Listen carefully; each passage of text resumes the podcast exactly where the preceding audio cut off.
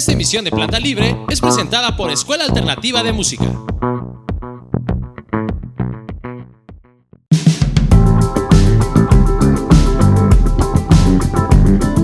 Planta Libre, el único podcast de arquitectura para todos.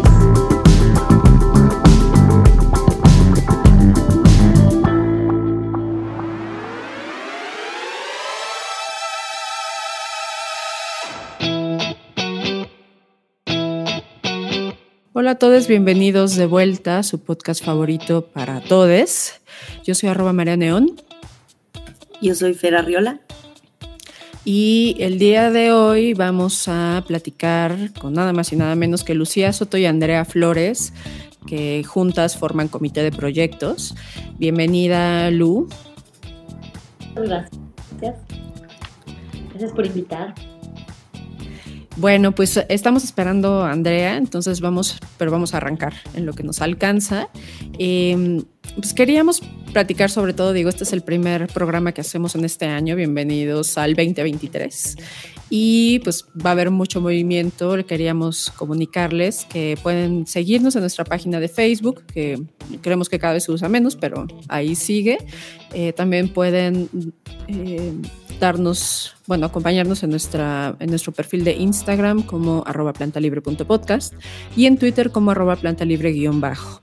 Además, eh, como siempre, los invitamos a que se suscriban a nuestro canal de YouTube y pues tilden la campanita para que siempre les lleguen notificaciones de todas las transmisiones que hagamos en vivo. Eh, esta ocasión o este año la mecánica va a cambiar un poquito. Si nos están escuchando a través de Spotify van a poder, eh, vamos a tener un programa mensual, un programa nuevo mensual y vamos a tener algunos otros programas más cortitos, eh, eventualmente a lo largo del año, eh, no oficiales en el récord de, de, la lista o del conteo que tenemos en Spotify, que solamente van a estar disponibles en YouTube. Entonces, si ustedes nos están escuchando a través de eh, cualquiera de los, de los eh, dispositivos de streaming para escucharnos Apple Podcast, Amazon Music, estamos en iHeartRadio y todas las plataformas para escuchar podcast. Los invitamos a que se suscriban a, a, YouTube para que puedan estar al pendiente de todos esos pequeños o esos este, minisodios que, que habrá a través y únicamente exclusivos para nuestro canal de YouTube. Entonces, los invitamos a que se suscriban. Eh, muchas gracias a todos por escucharnos como siempre y sobre todo a quienes eh, pues se suscriban también tenemos un Patreon que es patreon.com planta, plan, uh, barra planta libre donde pueden eh, pues suscribirse y si les gusta nuestro trabajo seguirlo apoyando para que eh, pues siga estando gratuito para todos. Entonces, pues dicho lo anterior, mmm, queremos de una vez aprovechar, eh, darle la bienvenida a Andrea Flores que nos alcanza en este preciso momento. Hola Andrea. Hola. Bueno, pues ahora sí, teníamos ahí una plática pendiente en alguna otra ocasión y pues quisiéramos sobre todo eh, que nos platique Lu o quien quiera de ustedes un poquito de su historia, cómo es que se conocieron, cómo es que nace Comité de Proyectos, cuál es como la historia que hay detrás de, cada una de ustedes, hablando como en términos profesionales, y después poco a poco vamos moviéndonos un poco más en el tema.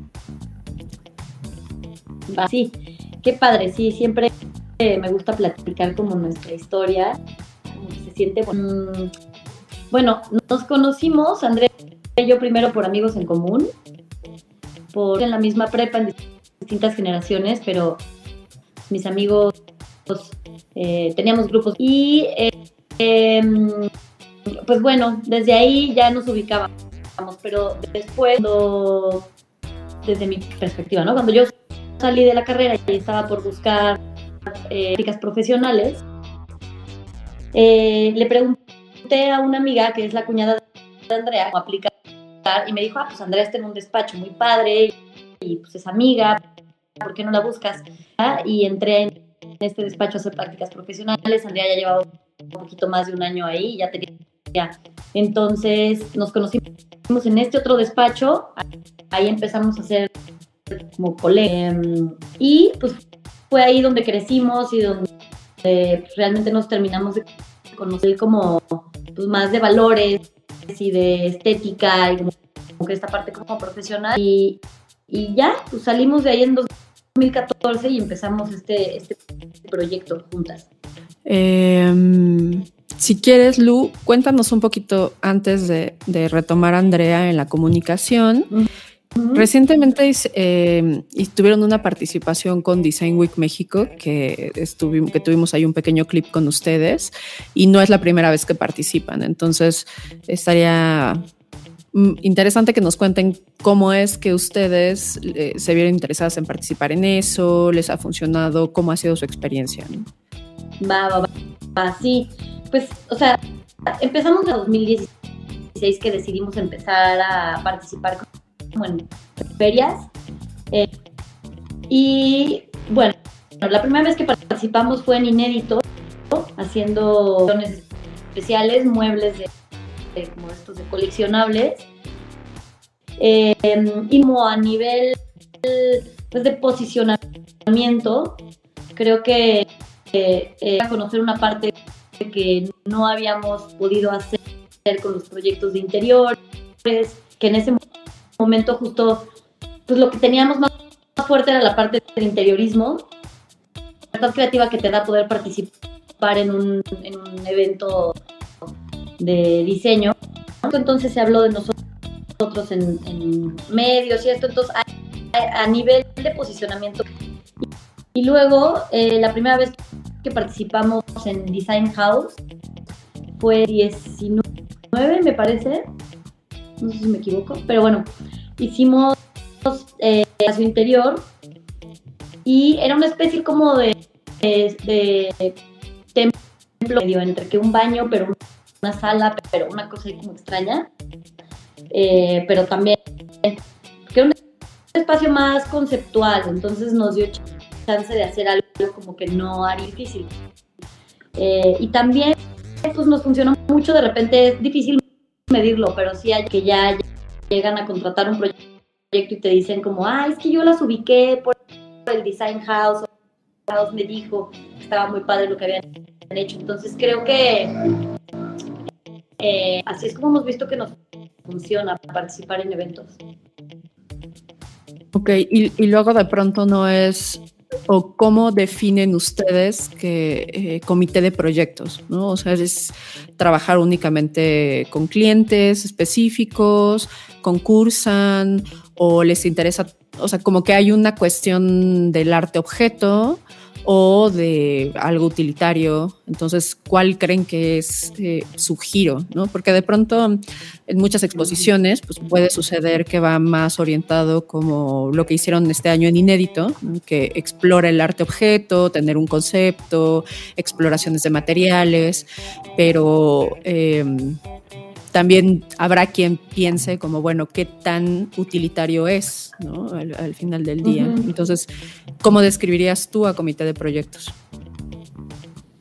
Está muy difícil porque creo que tenemos todo, o sea, de lo que, lo que nos interesa, ahí nos metemos. O sea, en los proyectos de proyectos que son, pues, que hay que cargarle mucho más a la funcionalidad, eh, y a veces no hay tanta libertad estética y luego también tomamos proyectos que más libertad estética como puede llegar a ser un restaurante, un hotel, ¿no? Los espacios comerciales de repente cabeza. Eh, eh, y así como está toda la parte de interiores, también tenemos lo de desarrollo de y tenemos estas dos variantes, ¿no?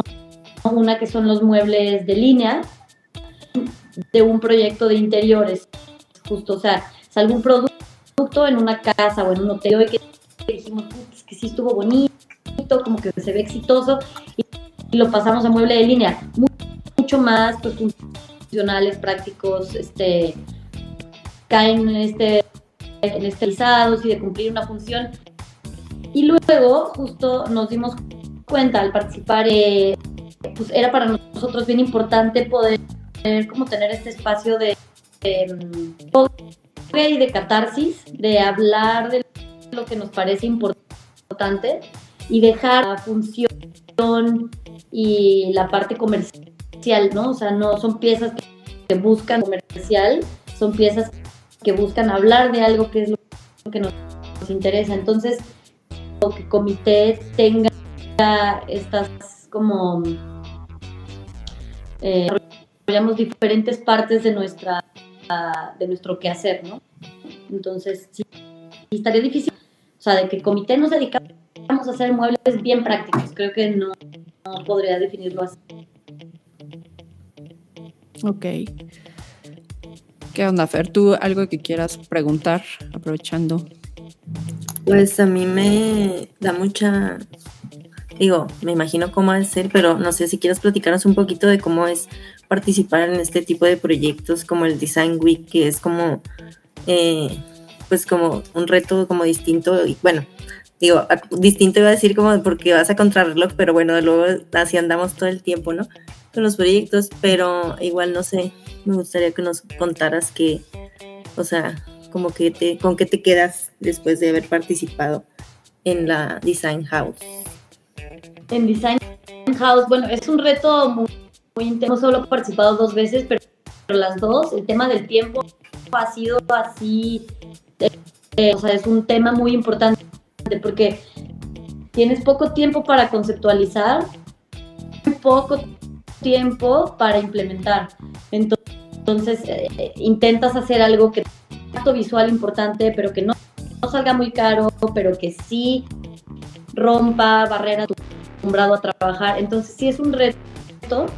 Em, en este año les todo el reto de que había que desmontar montar todo lo que se puso para dejar la casa estaba. Entonces, eh, si era una cosa compleja, en intervenir mucho la arquitectura, o tenías que acabar haciendo un poco como escenografía, ¿no? Eso pues se vea lo, más natural posible y que no saliera carísimo.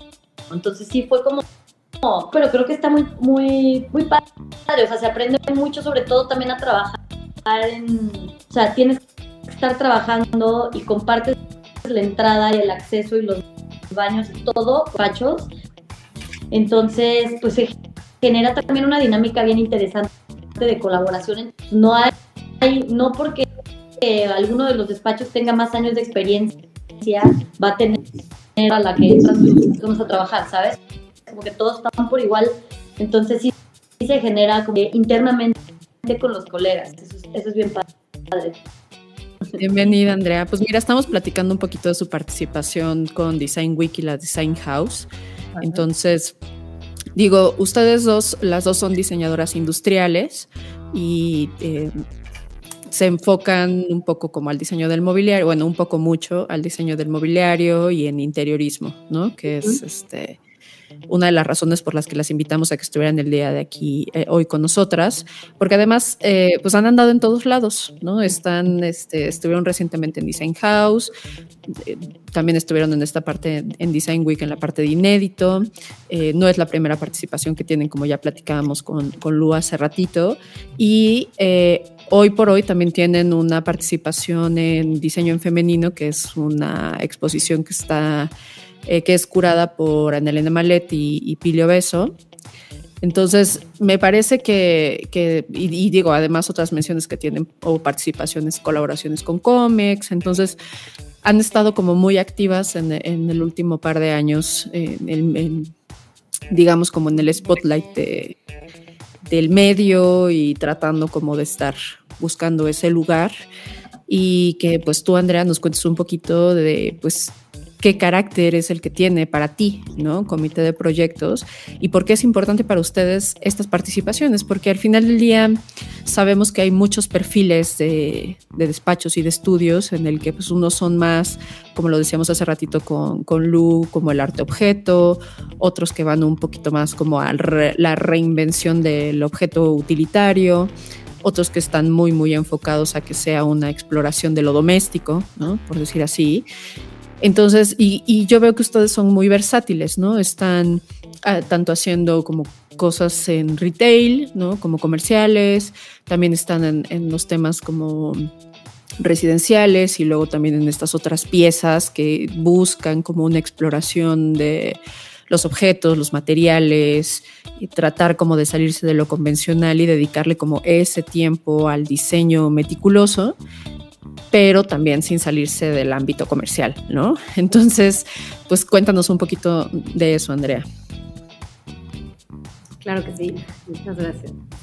Pues digo, contándoles a partir de la experiencia, obviamente, ¿no? que hemos tenido en formar parte de estas plataformas eh, y estas, este, estos eventos, pues la verdad es que lo que más nos emociona y no hay manera que lo dudemos, ¿no? Cada vez que nos invitan es como, sí, y luego decimos, ay, ¿no? Porque se nos juntan luego muchas cosas, pero, pero pues lo, lo principal es que son nuestros pretextos para para darnos el tiempo y podernos enfocar en lo que realmente queremos hacer nosotras, ¿no? Que digo, obviamente disfrutamos mucho, obviamente, el tratar con clientes, no digo que no, bueno, a veces más que otras, pero lo que, lo que nos, o sea, disfrutamos mucho es que son diseños que vienen de, o sea, de, de, un, es un proyecto como mucho más personal, ¿no? O sea, vienen o sea, directamente de lo que nos hace sentirnos vivas y lo que nos está moviendo en realidad y qué es lo que queremos contar y, y por qué y de dónde viene. Entonces,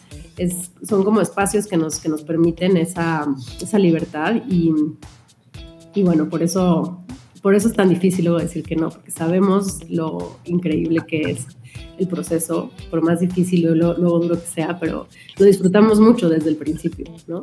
Desde que nos juntamos este, la primera vez para platicar qué es lo que tenemos en mente, hasta eh, con el equipo, cómo ir bajando como todas las, las, posibilidades que hay y irlas como en un embudo, irlas metiendo en un, en un objeto y definiendo como el carácter y por qué, ¿no? Entonces las texturas y los materiales, y, o sea, como que justo poder a partir de objetos decir cosas, ¿no?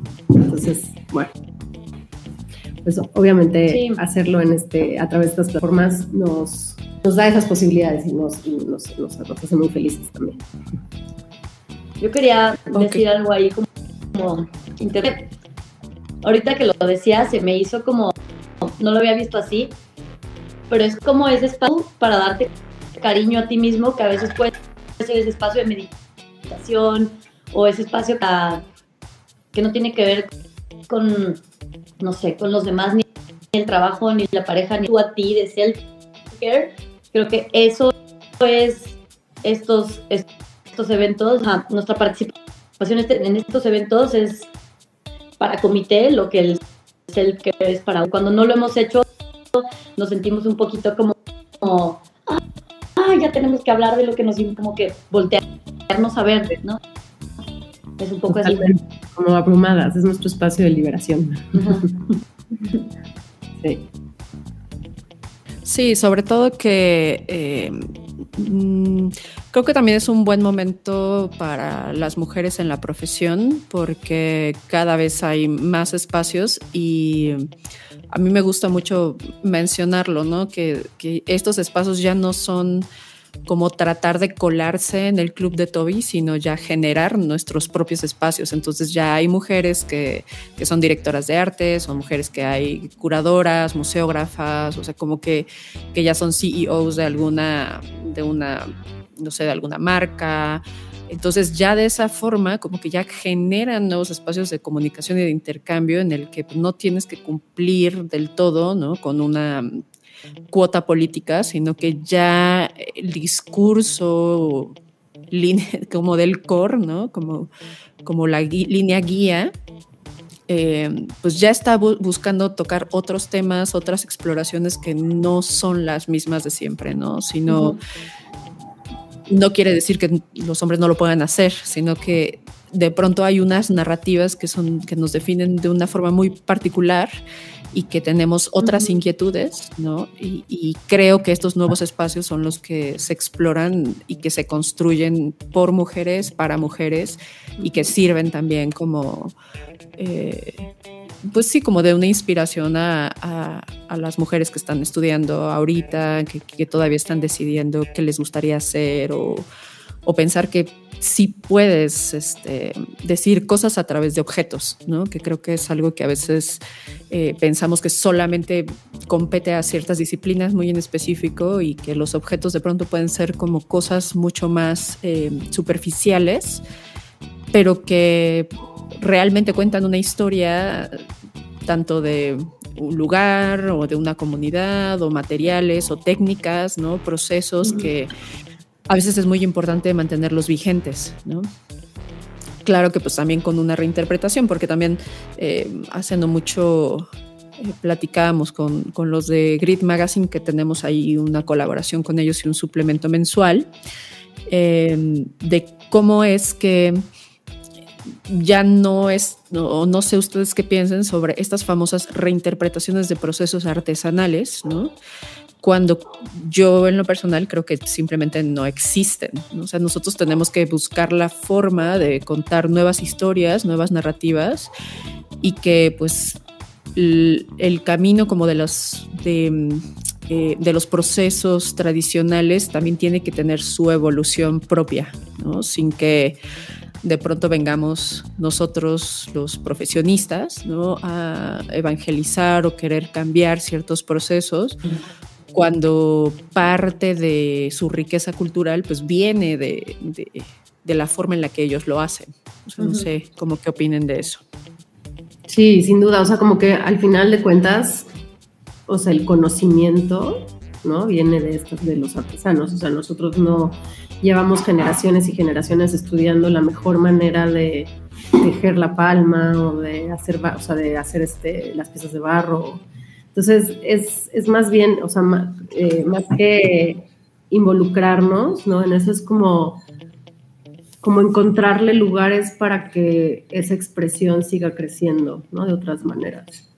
O sea, no es, no es este, meternos nosotros a decir, ah, con permiso, ¿no? O sea, esto se puede usar así y así, sino, sino usando esa, o más bien acercándonos a ellos y entendiendo eh, las posibilidades que tienen los materiales, junto con ellos lograr que pues estas técnicas puedan tener como mucho más alcance, ¿no? Que son técnicas pues, sí, normalmente que tienen muchísimas este, que tiene muchas posibilidades, ¿no?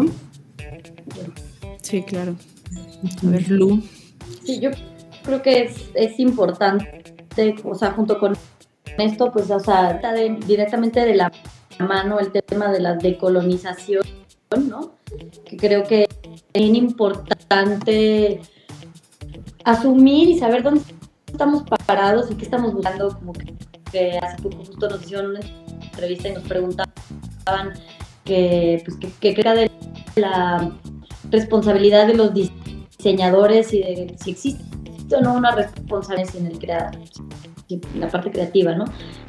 Yo creo que preguntarte, hacer estas preguntas bien importante y hay que partir de ahí, porque es muy fácil caer en esto. Bueno, pues si el capitalismo se trata de vender y tú, porque estás haciendo artesanía que la, pues, no vendes, entonces yo, este diseñador, te voy a decir cómo tiene venda y entonces estás ahí colonizando, ¿no? Básicamente, entonces, como que es bien, bien importante entender dónde está nuestro lugar y dónde están los artesanos y qué, cuál es el valor detrás de su cultura y entender y quizás justo pues, preguntarles a dónde quieren ir, más que nosotros dirigir para dónde crees. Eh, es algo que pasa mucho con el diseño y la relación entre diseñador eh, eh, o el diseñador le da un girito a la artesanía y de repente ya es diseño y, y, o sea, como que todo este tema eh, viene a jugar ahí, viene a juego como, como eh, parte de de preguntarnos para qué estamos haciendo las cosas y cómo lo estamos haciendo y todo es donde entiendo, de la manera en la que yo entiendo la responsabilidad del diseño. Y pues nada, respondiendo a la pregunta, creo que había colonización, ¿no? Para no caer en estas prácticas. Sí, al final un poquito lo que nos cuentas es precisamente que eh, hay como una especie de apropiación, ¿no? Como, eh, digo, obviamente cuando una técnica es empírica y se va desarrollando a lo largo de los años, pues eh, eh, digamos que su evolución es mucho más lenta a, por ejemplo, ustedes que ya tienen estudios de desarrollo de producto como a gran escala, en el que dices, bueno, este mismo proceso lo podemos optimizar de esta forma y además hacerlo, no sé, mucho más preciso o con o materiales como mucho más, eh, pues no sé, costosos, por ejemplo, como en lugar de usar ciertas fibras, podemos utilizar estas otras sintéticas, a lo mejor, para que el tiempo de vida sea mayor y que tenga una apariencia similar, pero pues tampoco es la misma, eh, al tacto es distinto también, ¿no? como que hay muchas cosas en las que juega y de pronto pues yo comienzo a ver, digo, ustedes creo que el comité de proyectos está un poco lejos todavía de pensar, o no sé si ese es su objetivo, ahorita nos dice Andrea, de ser como este tipo de muebleras a gran escala, que no queremos decir nombres, pero todos sabemos quiénes son, en el que pues pareciera que toman lo que, o sea, como lo que parece estar de moda y que las cosas parezcan ciertas, ciertos materiales, que parezca no sé, este, y es un diseño, eh, sí, en la mayoría de los casos, este, pues ahí medio coqueteando con el plagio, pero con materiales baratos, ¿no? Y con manufactura de, pobre. Entonces, pero pues lo que venden es como una estética escenográfica, ¿no? Que digo, a lo mejor para hacer un, un showroom de la televisión o un set, pues no pasa nada, pero cuando tú ya lo utilizas del día a día, Em, cambia completamente la situación, tu relación que tienes con el objeto. En cambio, pues ustedes me parece que, que, están muy lejos de buscar como esas exploraciones y ahí es en donde cae un poquito lo que estamos platicando de la responsabilidad del diseño, ¿no? Porque pues ahí de pronto incluso hasta les ponen nombres como que hagan referencia a lo prehispánico o cosas por el estilo cuando pues son procesos completamente industrializados, ¿no? pero de apariencia artesanal. Entonces, pues bueno, Andrea, cuéntanos qué opinas de esto. Sí, no, definitivamente el comité nunca querrá irse hacia allá. O sea, es abaratar al final, pues, ¿no? Este, técnicas increíbles y que de por sí tienen como mucha calidad, o sea, como que ¿por qué querrías hacerlas más fáciles o más baratas? O, sea, ¿no? Darles como esta pues este sello que las hace tan únicas, que es como justo lo artesanal, porque está hecho con las manos de una persona, ¿no? A la cual pues le, que, le dedicó las horas necesarias para hacerlo bien. Y entonces, pues sí, este, abaratar esos trabajos me parece que no tiene ningún sentido, eh, que al final, pues también nos pone, o sea, pone a México y a los diseñadores mexicanos como en, en una situación un poco difícil, ¿no? Y, más que difícil como pues sí, o sea, como en peligro, ¿no? Al final es como, o sea, y no solamente a los diseñadores, perdón, a los diseñadores, a los artesanos, al mercado mexicano, ¿no? Que sobrevive mucho de, este tipo de, procesos artesanales. Pues sí, o sea, como hacer este tipo de tratos o de, de manufactura como industrializada de los procesos artesanales, pues siento que a, a nadie le conviene, ¿no? definitivamente, o sea, nos pone un poco en peligro, los pone un poco en peligro y a, nosotros, a ellos, a todos. Entonces, eh, al contrario, o sea, nosotros tenemos obviamente nuestra idea y nuestra, pues más bien uno de los valores principales ¿no? que tiene el comité es siempre respetar mucho esos procesos, eh, darles el valor económico, el valor laboral, el valor estético que tienen y, pues más que hacerlos a un lado, pues más bien enaltecerlos, ¿no? Y, respetarlos y, e integrarlos, ¿no? También como parte de las conexiones, o sea, invitar a la gente que lo hace también a, a colaborar, o sea, no es como que, ah, yo digo que se hace así y no me interesa si a ti te parece una buena manera o no, sino al contrario, ¿no? O sea, justo para la última colección que salió en, en inédito del 2022. El proceso fue increíble con los tejedores de, de Ratán porque pues estábamos queriendo hacer unas piezas que tenían como su complejidad, ¿no? Pero lo que igual Lucía ya nos contar de ese proceso, pero hubo muchísima colaboración como con ellos, o sea, nunca fue una, de manera como jerárquica, sino al contrario, ¿no? O sea, de cuéntanos cómo lo podemos lograr y qué tenemos que hacer y si tenemos que modificar el diseño para que entonces esto sea mejor y sea un proceso más, este, pues sí, o sea, eh, y seguir siempre, siempre obviamente con la calidad que queremos y, ¿no? Entonces estuvo, está increíble todas esas colaboraciones que nos surgen, ¿no? O sea, de sí podemos acercar a los talleres, podemos acercar a la gente y entenderlos, ¿no? Entender todas estas, pues estos procesos. Desde otro punto.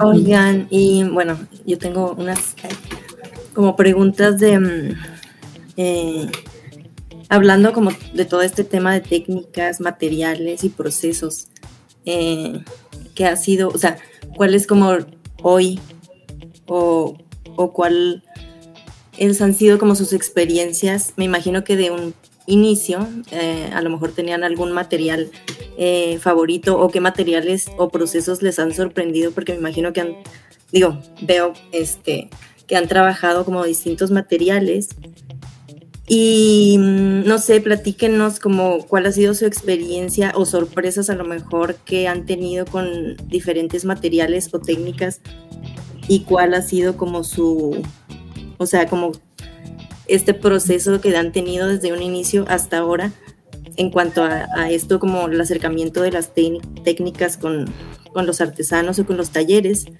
en cuanto a, pues sí, en cuanto a estos materiales y técnicas, este, alguna experiencia, anécdota, sorpresa que se han llevado con algunos materiales o algún material con el que a lo mejor no estaban em, como o evitando trabajar y que al final les sorprendió para bien o al revés, ¿no? Que era como su favorito en un inicio y ahora no lo es tanto.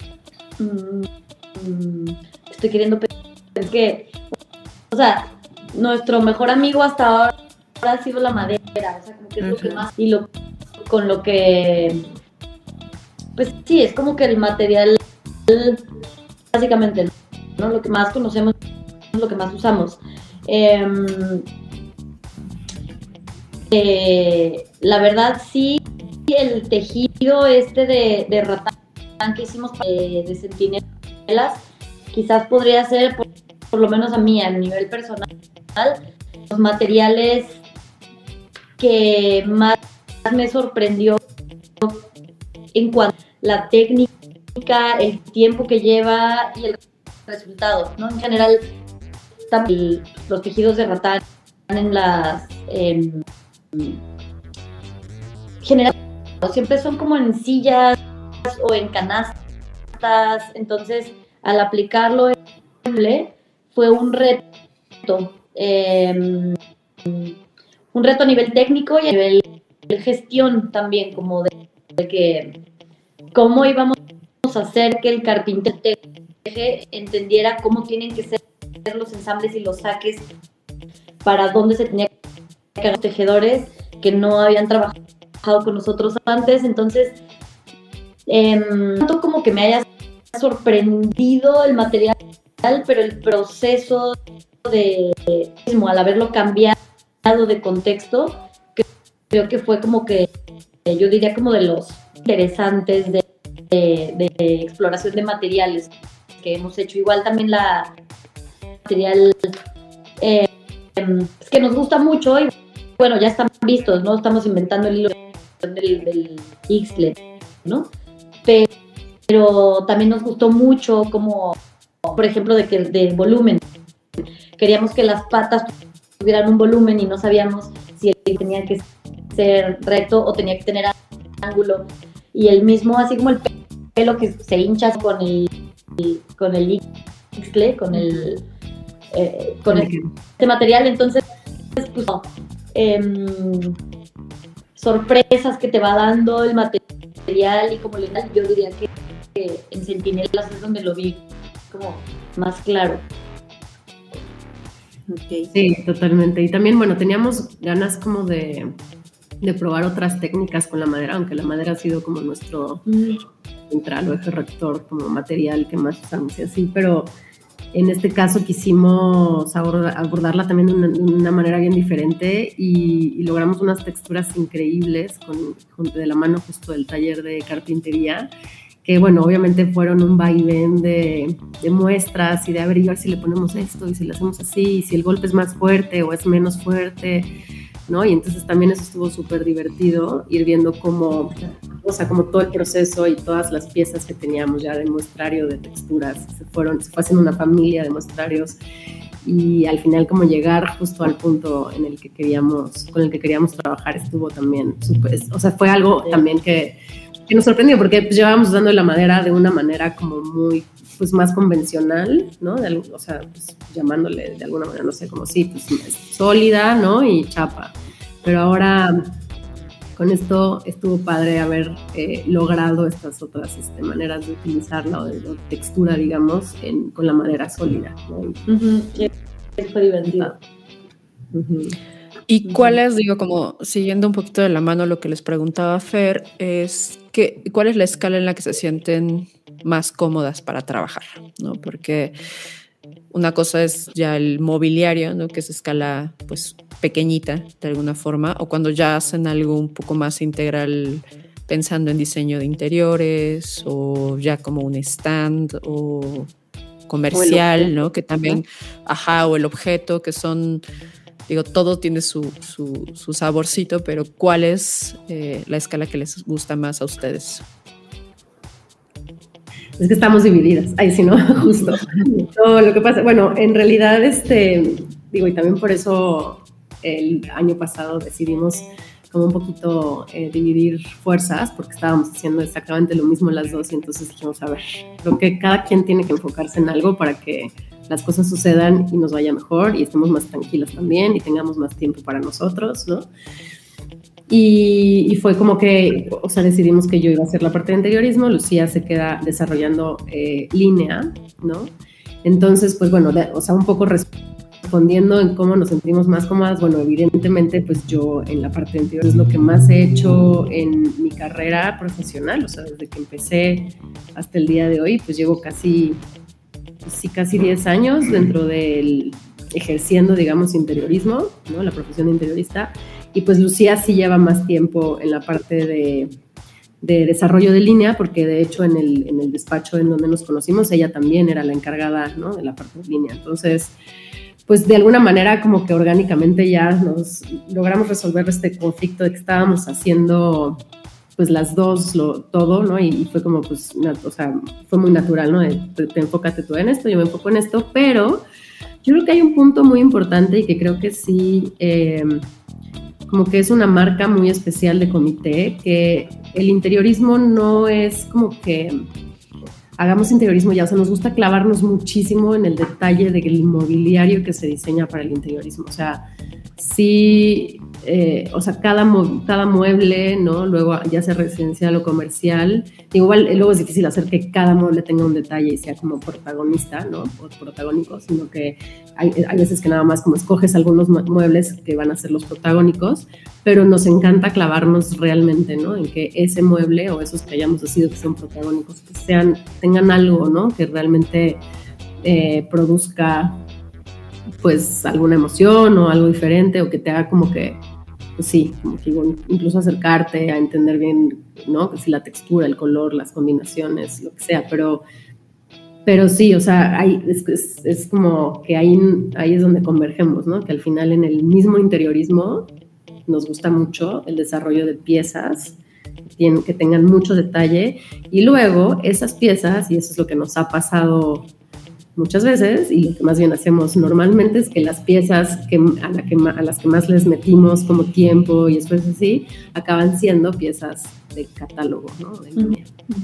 Entonces, ahí es donde se mezcla, ¿no? Todo. Mucho. Luego no les dicen los clientes como de, oye, yo quería un mueble único y ya lo tienes a la venta.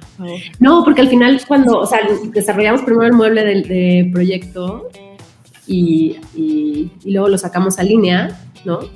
Pero, pero las cosas que, tiene, que tenemos en línea, pues sí, se las proponemos sabiendo, o sea, obviamente haciendo los eh, partícipes de, bueno, esta es parte de nuestro catálogo y estás de acuerdo con que sea y sí, o sea, como que muchas veces es en sí.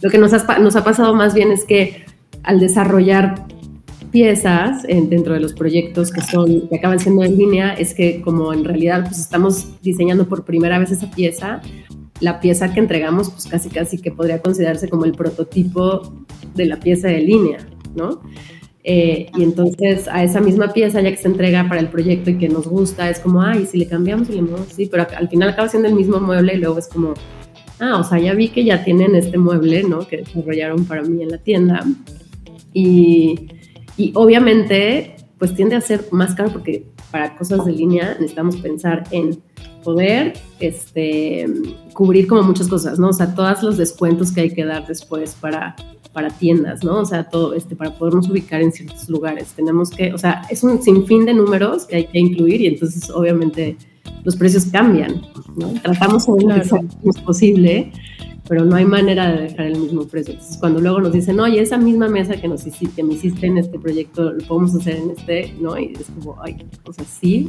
Y obviamente tratamos, o sea, en esos casos, pues hacemos como descuentos porque ya sabemos que, ¿no? O sea, son, son como ya deals como directamente con el cliente porque saben que ellos fueron los primeros a los que se les desarrolló esta pieza, pero pues sí, o sea, nos ha pasado que es de, ay, ¿ahora por qué cuesta eso? ¿no? Hay que explicar. Pero bueno, me imagino que cuando quieres sacar algo a línea también tienen que rediseñar algunas cosas para que sea, eh, sea viable. ¿no? Viable económicamente, porque también siempre está esta parte romántica y, me gustó mucho lo que dijo este Lu al inicio de la plática, porque decía, bueno, estábamos en esta cuestión de, la, de Design House y una de las premisas es sí, se tiene que ver muy padre y tiene que, tener ahora este, que, este, este concepto que usan mucho del wow factor, ¿no? Pero no nos tiene que salir en un ojo de la cara, ¿no? Porque al final del día, pues es una inversión de algo que se va a ir, o sea, no, no es como una galería que las cosas van a estar a la venta y, listo, ¿no? Sino es algo como, muy específico, hecho para el lugar ahí, ese momento, entonces no es algo que, que puedas dejar como tu utilidad de un año ahí parada, ¿no? o sea, no sé. Entonces el tema, el tema dinero también es algo que, que luego no se habla mucho, ¿no? cómo, cómo, hacer viable un negocio en términos económicos, porque sí, el diseño, exploración, los materiales, trabajar con los artesanos, o sea, como que todo esto es la parte eh, espiritual del, de un estudio, ¿no? Como el de ustedes, pero hay otra parte en la que pues tienen que hacer números, tienen que pagar nóminas, tienen que tener utilidades, tienen que pagar una renta de una oficina y, e internet y cosas por el estilo. Entonces, ¿cómo les ha ido en esa parte? Sí, no, y deja tú los gastos fijos, o sea, también en las decisiones de dónde invertir, ¿no? El dinero, o sea, si queremos participar en X o Y eventos, ¿no? Y que pues eso, como decimos, cuesta una lana al final, pues saber que, bueno, esa inversión, pues nada más, o sea, sí, pues verlo como, bueno, ojalá que sí nos, eh, nos regrese como, se nos regrese esa inversión, ¿no? De la mejor manera, pero es difícil luego medirlo, ¿no? Entonces, pues sí, son, son muchos, o sea, uno se vuelve más administrador que, que diseñador, sin duda. Mi, mi, programa favorito ahora es Excel, aunque no lo crean, este es lo que más uso. Y, y sí, o sea, no es, uno tiene que estar como muy al tanto de, de, hasta dónde puede invertir, hasta dónde se puede crecer. Nosotros tampoco queremos crecer tanto y eso lo tenemos tenido muy, muy, en, muy claro, pero por ejemplo ahora que somos 15, ya nosotras nos sentimos un mundo ¿no? inmenso y cargar con con una nómina así, ¿no? Más la renta, más no sé qué, o sea, empieza a ser muy complejo, ¿no? También de llevar como negocio.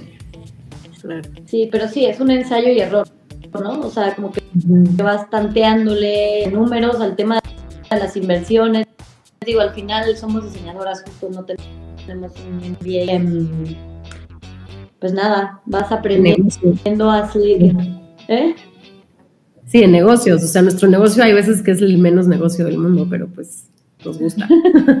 La pasamos bien. ¿no? Y justo con, con ensayos y errores hemos aprendido muchas cosas, pero no es como que sepamos ya cómo con muchas cosas por aprender, pues, o sea, muchas dudas luego y luego como, pues sí. O sea, ¿qué hacemos? Además está, está interesante que también digan, bueno, nosotros queremos crecer hasta cierto nivel, porque también, pues no sé, se lee mucho sobre, bueno, qué es el éxito, ¿no? ¿Qué es, qué es una empresa exitosa, qué es un despacho exitoso?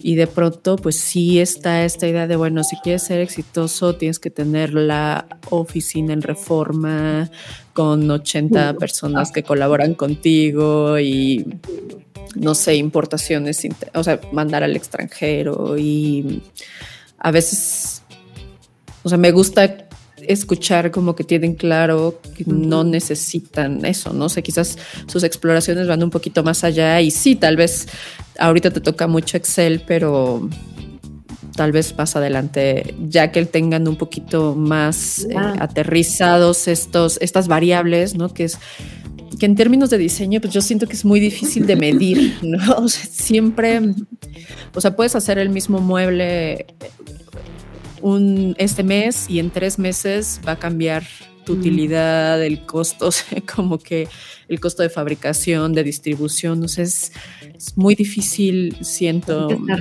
revisando constantemente los números. Ajá, sí. ah, bueno, ya, ya decidí que este precio está bien, sino que pues, suben los precios de los materiales sube la mano de obra o baja o no, o sea, no hay manera, ¿no? De tenerlos como fijos. sí, o que a veces un material, no sé si usabas fresno, de pronto ya no hay o está muy caro, entonces vas a tener que cambiarlo a, no sé, voy a inventar salam y ese implica otras cosas que tal vez un material como contrastante que usabas va a tener que cambiar también y entonces ya todos tus precios son diferentes y y creo que es... Uno, o sea, un solo elemento del engranaje no, es bastante complicado. Porque entonces por ahí, no sé, los, o sea, por ejemplo, nos, nos ha pasado que eh, al principio decíamos, bueno, las sillas se podrían fabricar en Guanacaxle, ¿no? Para, para, hoteles incluso, ¿no? Y, por ejemplo, nos hemos dado cuenta que no, que no, perdone, está pasando alguien atrás, pero se nos cruzó aquí en el entrevista. Menos mal que sí traía pantalones. Este, por suerte estaba Suena este como de estas, sí, como de no sé, que iba a salir en TikTok después, ¿no? Estaba en una conferencia. Este, pero bueno, sí, justo, son, son, muchas variables que hay que estar al tanto, tal cual, en cuanto a números y precios, y, o sea, sí, demasiadas cosas ahí en, los, con los Exceles, ¿no? Y estarlos revisando y estar al tanto de eso. y el valor percibido. ¿Qué, perdón? Que también es otra cosa que es muy, subjetiva, ¿no? el valor percibido. o sea, ¿no? También nosotros vendemos en, México y en Estados Unidos y son completos mercados y lo que la gente, el por qué la gente compra y el cómo, otro mundo, o sea, están aquí al lado y es completamente distinto, ¿no? Sí, o sea, como que es irte ahí sensibilizando con con eso y justo ensayo y error. Sí, también. Bueno, y ya por último, para, para cerrar, porque ya casi nos vamos, em, ¿cómo es el buscar el siguiente paso? ¿no? O sea, ahorita pues no sé, tienen ya algunos materiales con los que están trabajando, han trabajado prototipos, ya tienen mobiliario de línea y de pronto, ¿qué es lo que hacen ustedes para inspirarse, eh, refrescarse, buscar proponer algo nuevo? No sé. Pareciera como de estos maestros en la escuela que dicen, ah, váyanse a caminar a División del Norte y ahí encuentran cosas. Y, y a veces sí, ¿no? Porque también pues, son mercados distintos, ¿no? No es lo mismo irte a caminar a División del Norte que ir a, no sé, los showrooms que están este, ya hacia las afueras de la ciudad, que tienen otra forma de exposición y otro mercado, ¿no? Porque también eso es algo importante, tener claro cuál es su mercado y, y qué es lo que hacen para buscar cosas nuevas. Yo creo que no tenemos así como un método tal cual, las cosas van saliendo. Y es que funciona, funciona distinto para tu lado que mundos distintos. O sea, en términos de cómo buscas en los proyectos es distinto a cómo línea busca hacer muebles nuevos. Es como otro. ¿Qué opinas? Sí, sí, yo creo que también, o sea, es distinto, pero también es como una cosa sin método, más bien va surgiendo, o sea, es la misma búsqueda como o sea, es que yo no sé si la llamaría búsqueda, pero es más bien la misma vida, ¿no? O sea, como que te vas encontrando con otras cosas que te hacen entonces clic del otro lado, entonces dices, ah, pero entonces si esto si lo junto con esto de acá, y luego ves una referencia y dices, ah, pero aquí se aplicó de manera diferente, pero entonces, ¿qué tal que lo aplico allá? Entonces es más bien, o sea, yo creo que el método es tener los ojos muy, muy abiertos, como, y como la mente como siempre queriendo ver como pues muchos detalles y, como analizar, mm, sí, o sea, como analizando todo lo que tenemos alrededor, ¿no? O sea, como hasta caminando en la calle, ¿no? No sé, como que sí siento que es más ese, ese es el método, ¿no? Estar como muy pendientes, es, es, el, es estar la atención en, en el día a día y en en lo que sucede. Y otra de las cosas que también es como, siento que, y ese como que es mi mantra de este año, empezando el 2023, es tener más tiempo para uno mismo. Y creo que teniendo más tiempo para uno mismo, tienes mucho más tiempo de jugar y de, y de experimentar y por lo tanto de crear, ¿no? O sea, es como, o sea, como que no hay manera de perderle, ¿sabes? tener más tiempo, más que verlo como una pérdida, es como al contrario, o sea, ¿no? Estás dándote el tiempo de, ver, de, experimentar, de conocer, de... Sí, de dejar que las cosas fluyan. Y, eso es lo que hicimos este año. Bueno, por lo menos yo, no, ya lo, ya lo definí, lo, lo, dije, pero... Lo decretaste. decreté y ya con Lucía lo hemos hablado mucho de sí, justo, o sea, respetar más nuestros tiempos, respetarlo más. sí. Que está bien, ¿no? ¿no? También. ¿Cómo, Pero ¿cómo se lo vas a explicar a los clientes? Es que ese es el gran problema. Pues Como que, uno lo sabe, sí, los, tú lo sabes, dices, ya no, no voy a contestar mensajes después de las 7 de la noche. ¿no? Entonces, pero nos acostumbramos mucho, ¿no? Ajá, y, y están ahí como... Muy mal acostumbrados. Y, y como mexicanos más, siento que está cañón, pero copiamos demasiado como el, el, estereotipo gringo de que tenemos que ser súper productivos, ¿no? Este 24/7. Y aún así ellos salen antes. Pero productivos. ¿no? Entonces sí es, de, o sea, yo creo que son ponernos de plano reglas de a partir de las 7, o sea, perdón, no estoy en mi teléfono, no voy a contestar, o 8, no sé, ¿no? Y es para mañana. No, no puedo para mañana. ¿no? sí, exacto. Sí. o sea, entre más digamos no todos, van a entender más rápido. Sí, más se va a educar.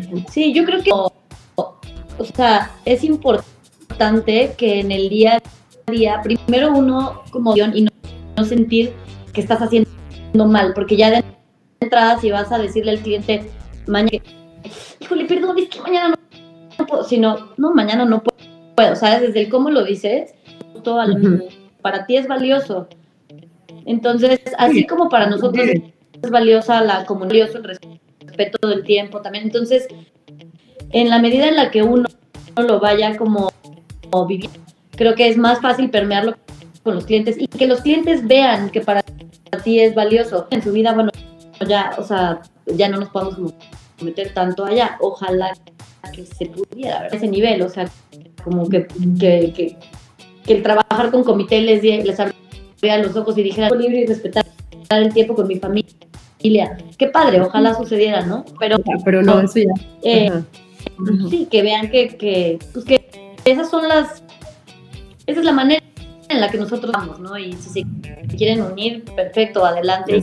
Y si no, no. Sí, son, son las reglas de, de trabajar con comité y y luego también, o sea, es que si, te, si nos damos, si nos ponemos así a analizar, yo creo que las cosas no es como que avancen más si trabajas los sábados y los domingos. O sea. No, para nada. No. Entonces es inútil, ¿sabes? Al final, como pensar que uno va a trabajar 12 horas al día, es como, claro que no podemos ser, no, o sea, no hay manera, no hay fuerza humana, literal, Exacto. Sí, entender. Y menos en un proceso creativo.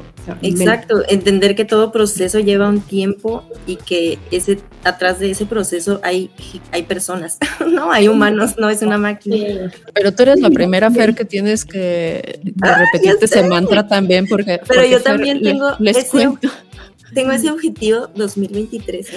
Es que ahora yo, yo, te voy a, yo te voy a acusar a ti porque Fer, digo, tal vez nuestros puede escuchar lo sepan, pero Fer Arriola pues trabaja mucho haciendo como stands eh, para conciertos, para exposiciones, como que siempre está en este mundo de la artisteada y pues es la señorita de que amo trabajar de noche, o sea, yo vivo de noche, monta hasta las 5 de la mañana, montajes de tres días para el Corona Capital ahí eh, durmiendo en el piso. no, no durmiendo. No durmiendo. Digo, también es, digo, obviamente sí, no soy quien para decirlo, pero luego me tomo unos días de descanso muy válidos.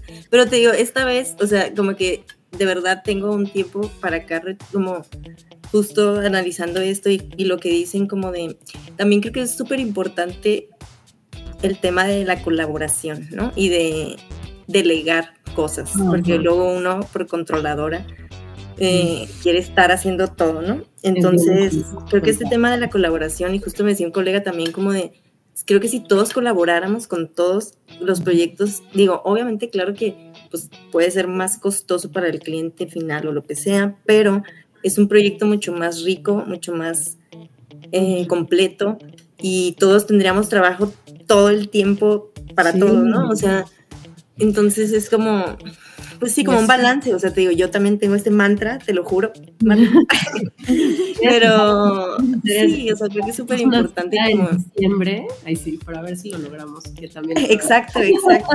Ahora hay que mandar a hacer plaquitas también en, en los proyectos que digan cruelty free también, ¿no? Depende del conojito, pero sin explotación de diseñadores. Exacto. Estaría bien. Ay, no sé, hay que lograrlo. Y sí, pues va a ser poco a poco, pero sí creo que es importantísimo y súper urgente empezar ya con este tipo de, pero está bien porque ustedes, ustedes ahorita son cabezas de un equipo de trabajo. Entonces, en la medida que ustedes sigan como esos, eh, esa línea, van a poder también ser mucho más empáticas con, con, quienes colaboren con ustedes y ya no va a ser como, oye, tengo que ir al médico y ¿por qué? ¿Qué tienes? ¿Qué te van a hacer? Como, sí, o sea, esas cosas del, del, terror que hay que erradicar ya. Ya, justo nos ayuda a soltar el tema de que ya no estamos en la oficina todos los días. Que eso, o sea, gracias pandemia, no, ya, sé que está horrible lo que estoy diciendo, pero, pero sí nos, o sea, nos ayudó mucho a darnos cuenta que tener sus horarios y mientras tú me entregues cuando quedamos, pues está bien. Entonces, si tienes que ir al lo que sea, ¿no? Al, al, doctor, al, al SAT, ¿no? Porque luego hay millones de cosas que hacer, ¿no? No es como que, ¿no? Sí. Entonces, este a ver a tu mamá, lo que sea, ¿no? Mientras tú me entregues a, la, o sea, lo que necesitamos o lo que quedamos, ¿no? El lunes, pues está perfecto. Entonces vamos metas, con metas semanales como avanzando. Está bien. Pero ahí se necesita organización, que creo que es lo que falta. O sea, al cliente le urge porque está desorganizado, ¿no? O sea, los contratistas, todo mundo está desorganizado y por eso es que creo que de pronto todo se vuelve para ayer porque no hay planeación. Entonces, Pero como no hay una... justo por eso, exacto, porque llevamos una tendencia a todo es para ayer y no se puede. Sí. Sí. Reeducar, reeducar al cliente. Pues sí, a ver cómo nos va con eso. Pues muchas, muchas, muchas gracias por estar hoy. Qué bueno que ya se concretó. Logró, este año se logró por fin ya un corazoncito. Y pues bueno, este Planta Libre de su casa tiene las puertas abiertas, no les vamos a quitar ahí el ojo de encima, cualquier cosa, pues acá andamos. Ha sido un gusto de verdad este, platicar con ustedes, eh, conocernos un poquito y les deseamos mucho éxito en este año y, y es refrescante escuchar. Eh, pues más mujeres que están buscando abrir brecha eh, y que están ahí empujando un poquito más para, para hacerse presentes. Entonces, pues de, de, parte de todos nuestros escuchas y, y, del resto del equipo que no pudieron estar hoy, para Úrsula que anda por allá, las Úrsulas que andan en sus temas de chamba también. Eh, pues muy, muy, bienvenidas y muchas gracias por su tiempo. ¿Qué no, más, ustedes por su espacio. Mil, mil gracias. Sí, gracias. Gracias por invitarnos y reinvitarnos. Sí. Y reinvitarnos. Para consolidar ya la, la entrevista completa. Sí, sí. Y pronto el próximo mes pues ya lo van a poder escuchar en Spotify. Gracias a todos por escucharnos. Eh, gracias Fer, gracias Andrea, gracias, gracias. Lu. Y Gracias, pues María. bueno, yo soy arroba María Neón y nos escuchamos y nos vemos pronto. Abrazos. Adiós. Gracias. Bye.